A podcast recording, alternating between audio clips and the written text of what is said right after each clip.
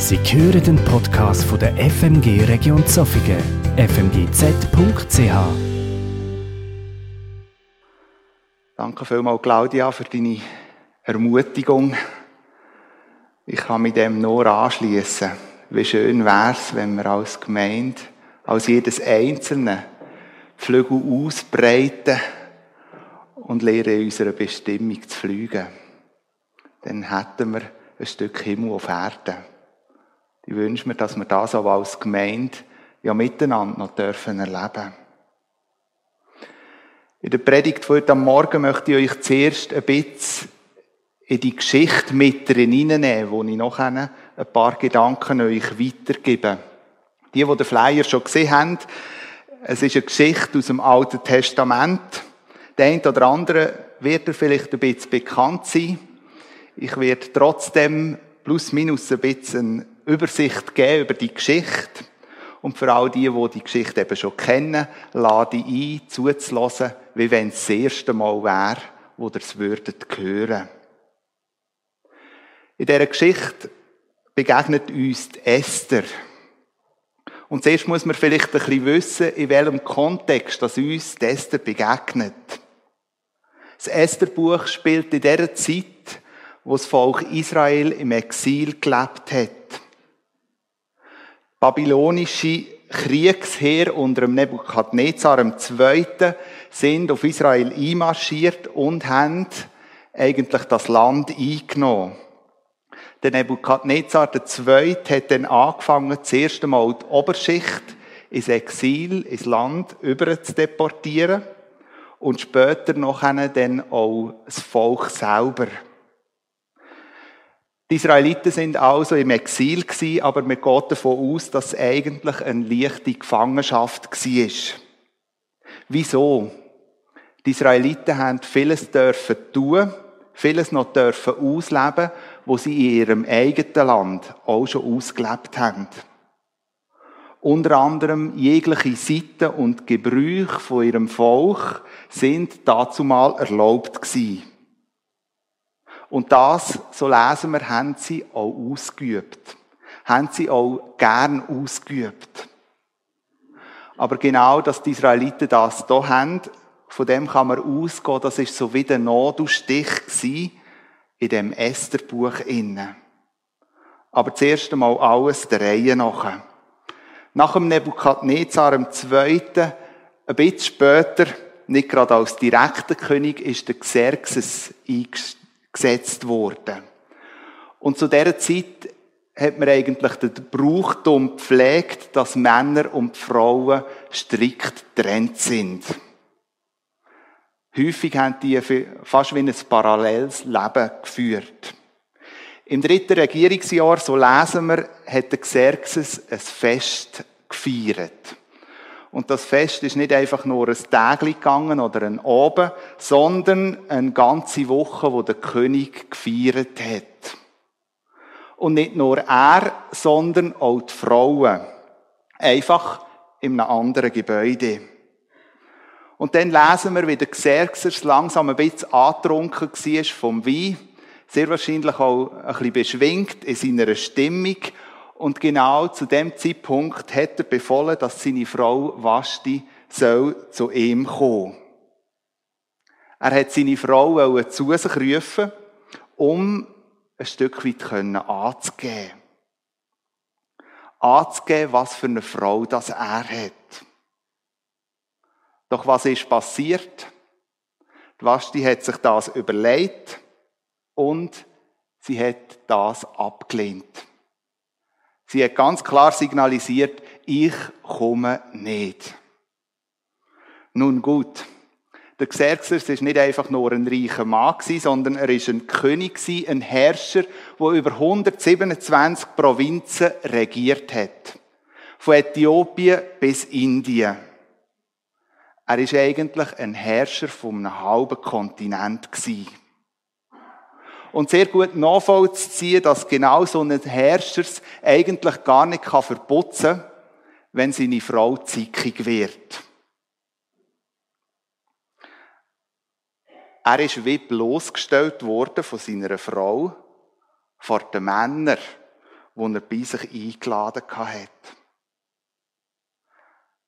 Wir leben in einer Gesellschaft, dazumal, wo der Xerxes regiert hat, wo die Männer Sagen hatten die Frauen das Hören.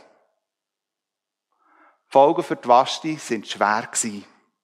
Sie ist abgesetzt worden und hat nie mehr ihren König, den Xerxes, dürfen sehen. Und was hat der Xerxes in seiner Not gemacht? Er hat wieder eine frische Frau gesucht. Als Ersatz für seine Vashti. Wir gehen davon aus, dass in dem persischen Reich also die erste funktionierende Post vorhanden war. Sicher nicht für so viele Päckchen, wie die Weihnachten verteilt worden sind, aber es muss funktioniert haben, dass wenn der König einen Erlass verschickt hat, dass der in alle Provinzen verteilt worden ist. Und so ist es gemacht worden. Der Xerxes hat den Erlass herausgegeben, dass die Vashti nicht mehr seine Frau ist und dass er wieder eine neue sucht. Und mit dem Schreiben ist nicht nur Suchen losgegangen, sondern irgendwo drinnen ist ja dort auch für die Ehefrauen wie eine Warnung gewesen. Frauen widersprechen nicht euren Männern. Mit dem hat der Xerxes wie sichergestellt, dass die Männer auch eigentlich der Chef im Haus bleiben. Im Königshof vom Xerxes hat auch der Mordechai gelebt. Der Mordechai ist einer von diesen Juden der auch verschleppt wurde und bei ihm zu ist Cousine, Tester, auch gewesen. Cousine ist beim Mordechai aufgewachsen. Wir lesen, dass sie keine Eltern hatte. Und sie ist in einem Land aufgewachsen, wo ihr sicher auch in der einen oder anderen Facette fremd war.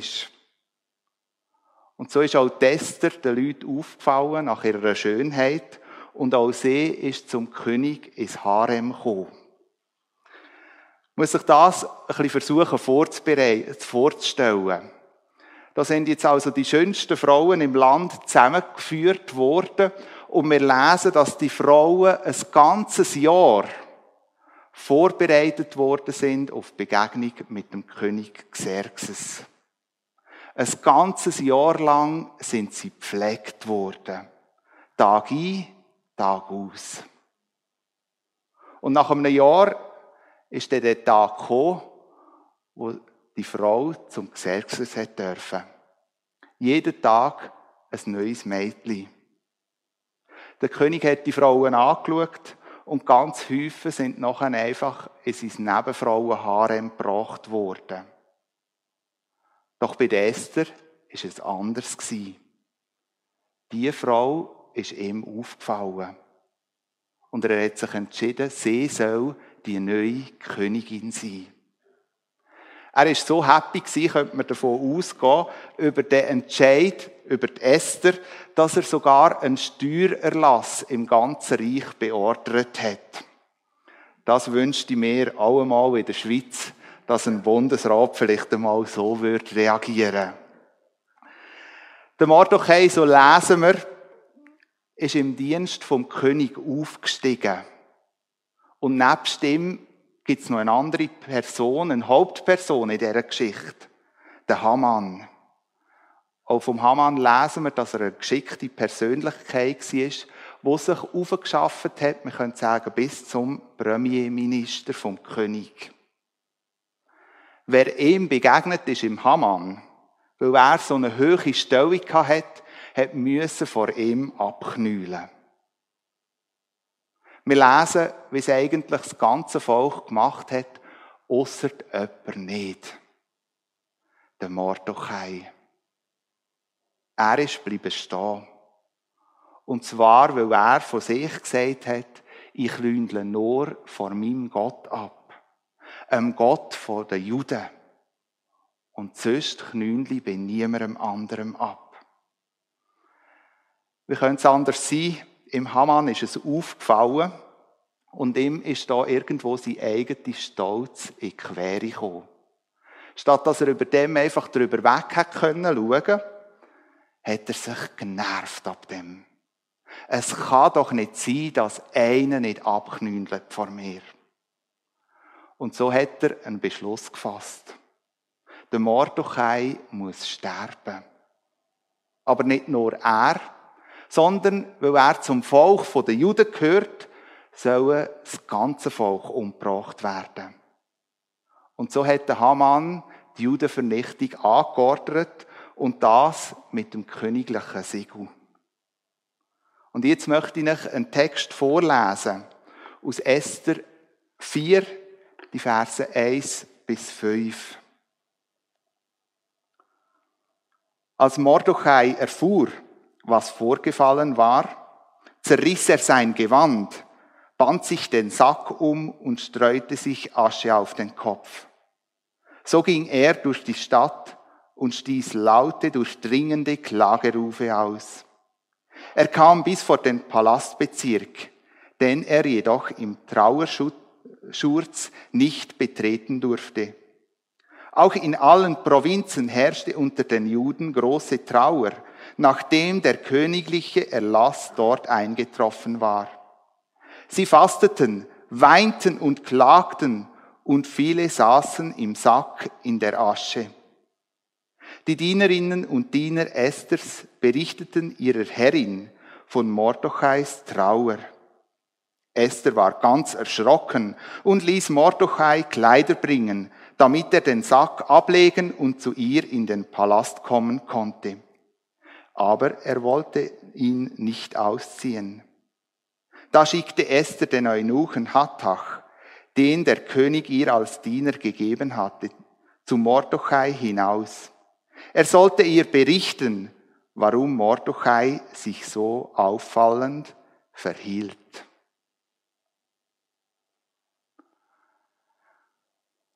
An dieser Stelle könnte man sich fragen, was ist da eigentlich schiefgegangen? Der Mordechai hat die Möglichkeit gehabt, nachdem dass er die Nachricht vernommen hat, direkt zur Esther zu gehen. Aber was macht er? Er legt die Trauerkleidung von dazumal an und mit dieser Trauerkleidung darf er gar nicht zu der Esther gehen.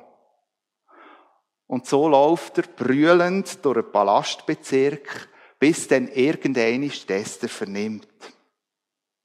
Und selbst dort, wo die Esther den Mordechai holen will, ihm sogar noch neue Kleider schicken weigert sich der Mordechai, die anzulegen und zur Esther zu gehen. Er übermittelt ihr einfach Nachrichten durch einen Diener.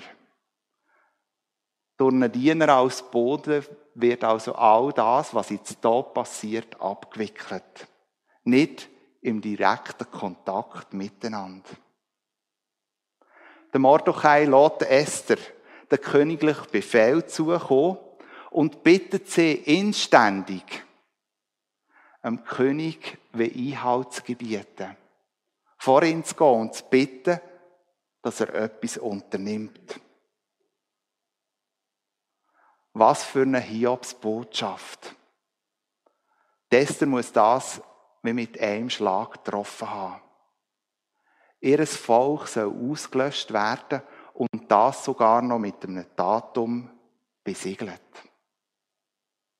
Und jetzt fordert der Mordechai auf, sie, sie soll alles aufhalten.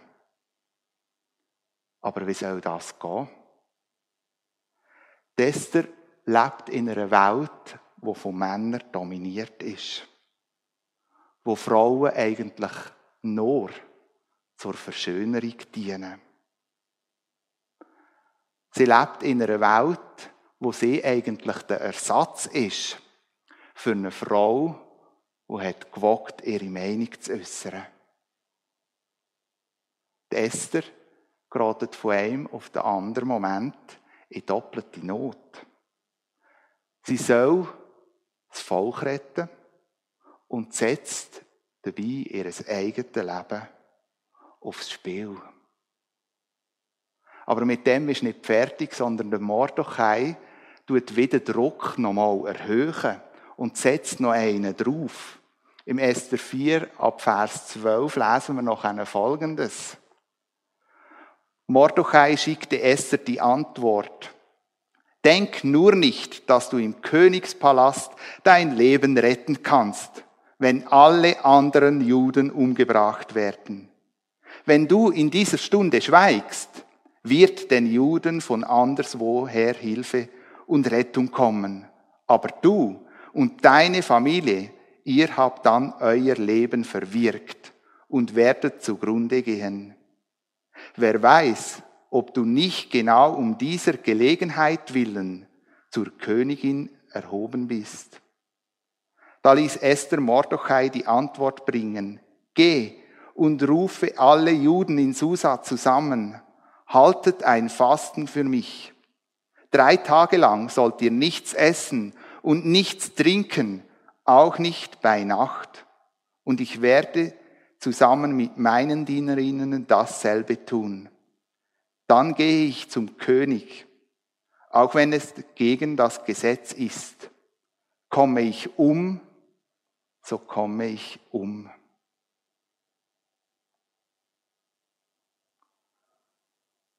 Was macht Esther?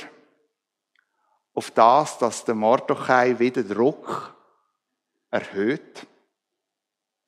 Sie macht sich parat auf die Begegnung mit dem König.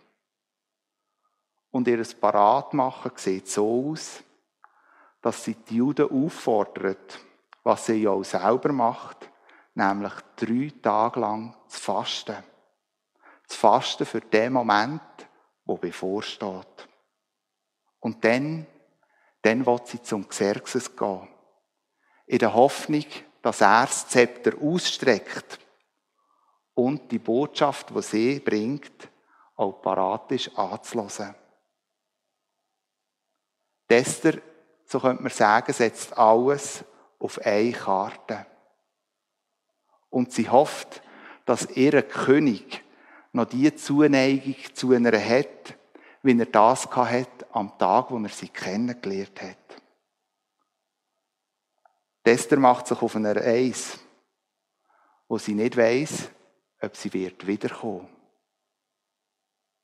Die Angst um ihr Volk spornt sie an, ihr Leben zurückzustellen. Esther macht sich auf einen Weg, wo ihre letzte könnte sein.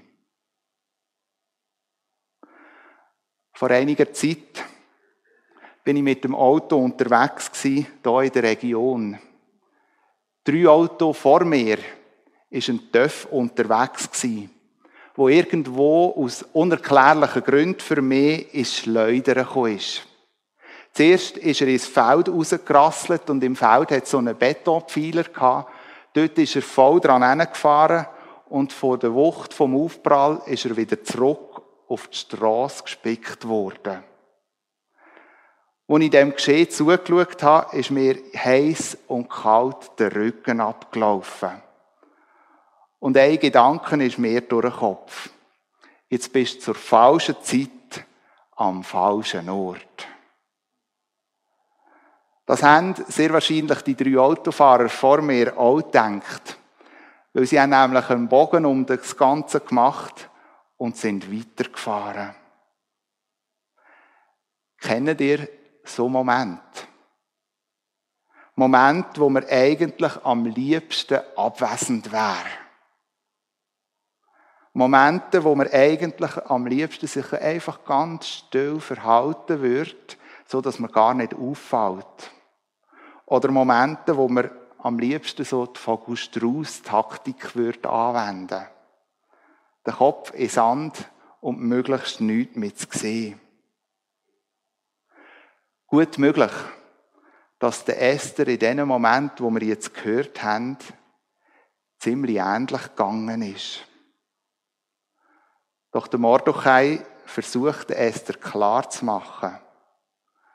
Schau, auch du würdest umkommen. Mach dir keine Illusionen. Die Rettung kommt für die Juden so oder so. Und vielleicht hat er sich da auch irgendwo noch die Hintergedanken vorgeholt, dass Gott immer einen gewissen Rest vom Volk Israel übrig gelassen hat. Aber wird dir in dieser Geschichte bewusst, was, wenn du genau wegen dem Königin geworden bist? Genau wegen dieser Situation. Was, wenn du nicht in der falschen Zeit am falschen Ort bist, sondern zur rechten Zeit am rechten Ort. Weil Gott das so hat wollen. Und du an diesen Ort hingehörst. Alles klar. In der Retroperspektive können wir alle sagen, ja, es ist so gewesen. Esther ist am richtigen Ort gewesen, zur richtigen Zeit. Aber im Moment selber das zu erleben, ist enorm schwierig. Und wir sehen es manchmal auch kaum. Ich glaube, das Buch Esther nimmt uns in eine ganz wichtige Lektion mit drin. Für Menschen, die Jesus nachfolgen, ist es wichtig zu wissen, dass du am richtigen Ort bist. Gott hat gewusst, was er tut, wo er dich geschaffen hat. Und er hat dir Werkzeug mitgegeben. Er hat dich geführt. Er hat dich begleitet und die, wir können sagen, in Position gebracht. Auch oft, wenn wir es gar nicht merken. Aber ich glaube, wir müssen uns bewusst machen, dass Gott für uns vorbereitet hat, einen Plan hat und, wie ich gesagt habe, in Position gebracht hat. Viele Menschen in der Bibel haben genau auch an dem zweifelt, wie die Esther. Sind nicht überzeugt von dem, weil sie sich irgendwo selber so Lebenslügen, wo wir vorhin gehört haben, eingeredet haben. Weil sie zweifelt haben über ihre Herkunft oder über den Auftrag selber. Sie haben sich ihrer Berufung so ähnlich gefühlt wie Algen, die im Meer umeinander dümpeln. Niemand hat sie wirklich gern. Mir braucht sie nicht. Sie sind schlicht am falschen Ort und taugen zu nichts. Uns begegnet ein Mose im Alten Testament, wo gesagt hat, ich kann nicht reden. Uns begegnet ein Jeremia, wo gesagt hat, ich bin viel zu jung für das. Ein Elia, wo immer denkt hat, er sei alleine und kann es nicht schaffen. Und ein Gideon, wo den Eindruck hat, er sei unwürdig über seine Herkunft. Und genau so geht es doch manchmal auch uns. Ich bin doch nichts. Warum ich? Warum jetzt? Und wir können und wollen vielleicht nicht sehen, dass Gott uns genau in dieser Situation brauchen will. Kann sein, dass wir manchmal lieber wie in der Zukunft leben. Wir träumen von dem, was wir vielleicht irgendeinmal mit Gott erleben. Ja, wenn mich der irgendeinmal der Arbeitskollege anspricht auf mein Glauben, ja, dann rede ich dann schon.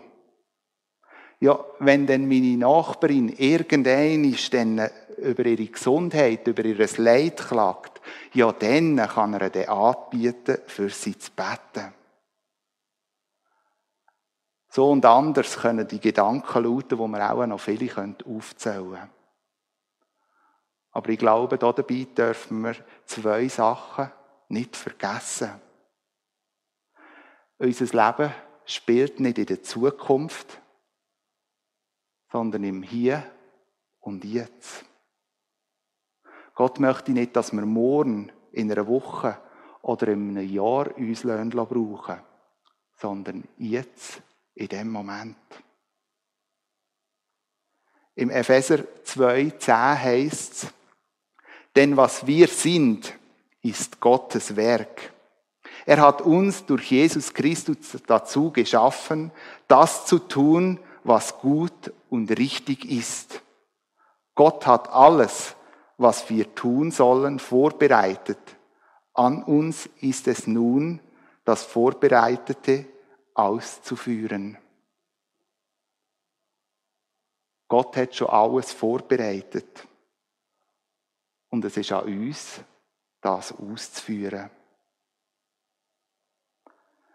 Schon etwa einmal habe ich mich ertappt, wenn ich irgendwo mit den Gedanken gespielt habe, was ich alles irgendwo mit Jesus einmal tun könnte. Was ich mit Jesus einmal erleben will. Und das vor allem so Tagträume sind. Doch Jesus wünscht sich, dass wir in der Gegenwart leben. Und in der Gegenwart das tun, was er vorbereitet hat. Und das können manchmal auch ganz kleine Sachen sein. Vor kurzem habe ich aus meinem Bürofenster beobachtet, wie eine Nachbarin mit ihrem Auto auf einen Stellriemen aufgefahren ist. Und der Stellriemen ist so hoch dass sie ihr Auto gerade aufgesetzt hat. Sie hat also weder für sie noch hinter sie können fahren. Und ich habe beobachtet, wie sie immer nervöser geworden ist. Verschiedene Erlebnisse, die ich mit ihr gemacht habe, haben mich ehrlich gesagt ein Stück weit zurückgehalten, da irgendetwas zu machen, sondern irgendwo einfach von weitem zuzuschauen. Doch die Situation hat mich nicht in Ruhe gelassen und ich hatte noch einen Brief, wo ich in Briefkasten müssen bei der Post und so habe ich gerade so beides miteinander verbinden Als ich bei dieser Nachbarin also vorbeigelaufen bin, habe ich gemerkt, wie sie versucht, ihre Nervosität im Pannendienst anzuleiten. Aber sie hat es einfach nicht mehr geschafft, ihr Nattel so zu bedienen, dass auch die Telefon möglich gewesen wäre. Es war eine kleine Handreichung, wo ich ihr Telefon eingestellt habe. Aber die Handreichung hat sie gerne entgegengenommen. Dank dem kurzen Moment sind die Begegnungen, die wir jetzt miteinander haben, freier und auch freundlicher geworden. Und genau das gibt mir Halt. Wer mit Jesus unterwegs ist, kommt an vorbereitete Situationen hin. Und wir dürfen feststellen, dass wir am richtigen Ort und zur richtigen Zeit sind. Manchmal sind es nicht angenehme Orte oder Aufgaben. Aber der richtige Ort und die richtige Zeit. Bist du parat? In der Gegenwart, im Hier und Jetzt, Schritte in die vorbereiteten Situationen hineinzutun.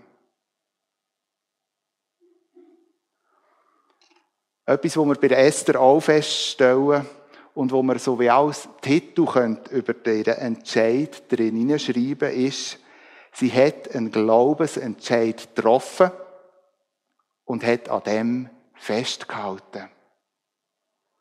Und ich glaube, das kann auch so wie eine Aufforderung für unser Leben sein. Aber zugeben, Glaubensentscheidungen zu treffen und festzuhalten, ich glaube, das ist leichter gesagt als gemacht.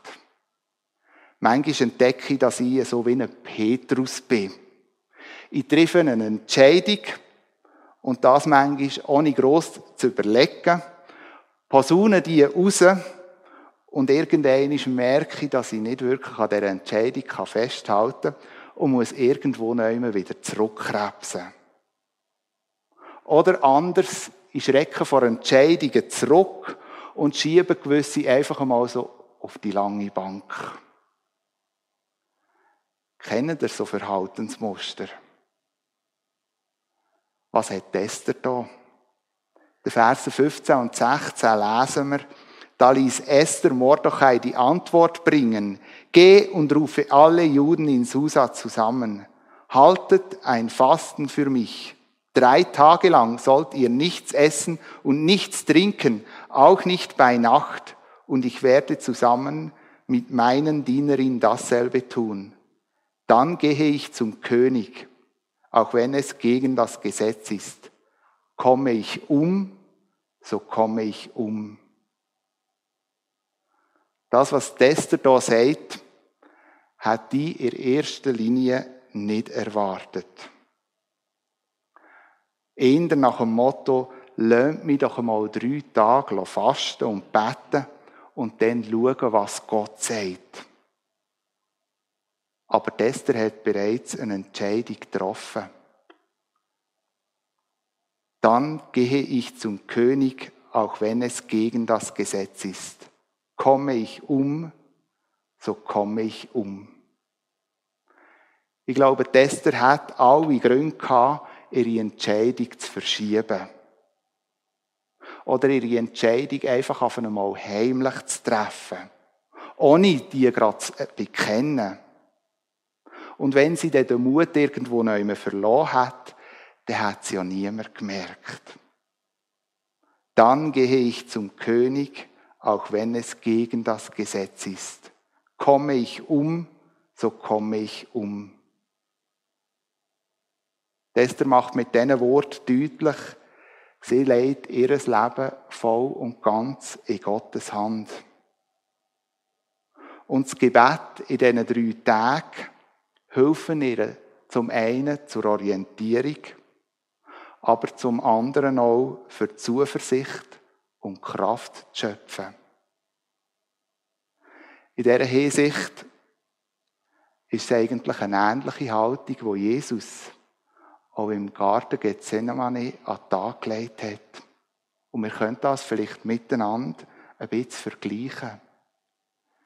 In Matthäus 26, 39 heißt es, mein Vater, ist's möglich, so gehe dieser Kelch an mir vorüber. Doch nicht wie ich will, sondern wie du willst. Esther hat die Hoffnung in ihrem Herz dreht, dass die drei Tage vom Fasten und vom Gebet ihre Zuversicht, Kraft und Orientierung geben. Ohne Gottes Hilfe wäre sie zu schwach gewesen für das, was sie vorgehabt hat. Gott hat ihr geholfen, dass aus Wort Tat geworden ist. Und so ist sie zum König.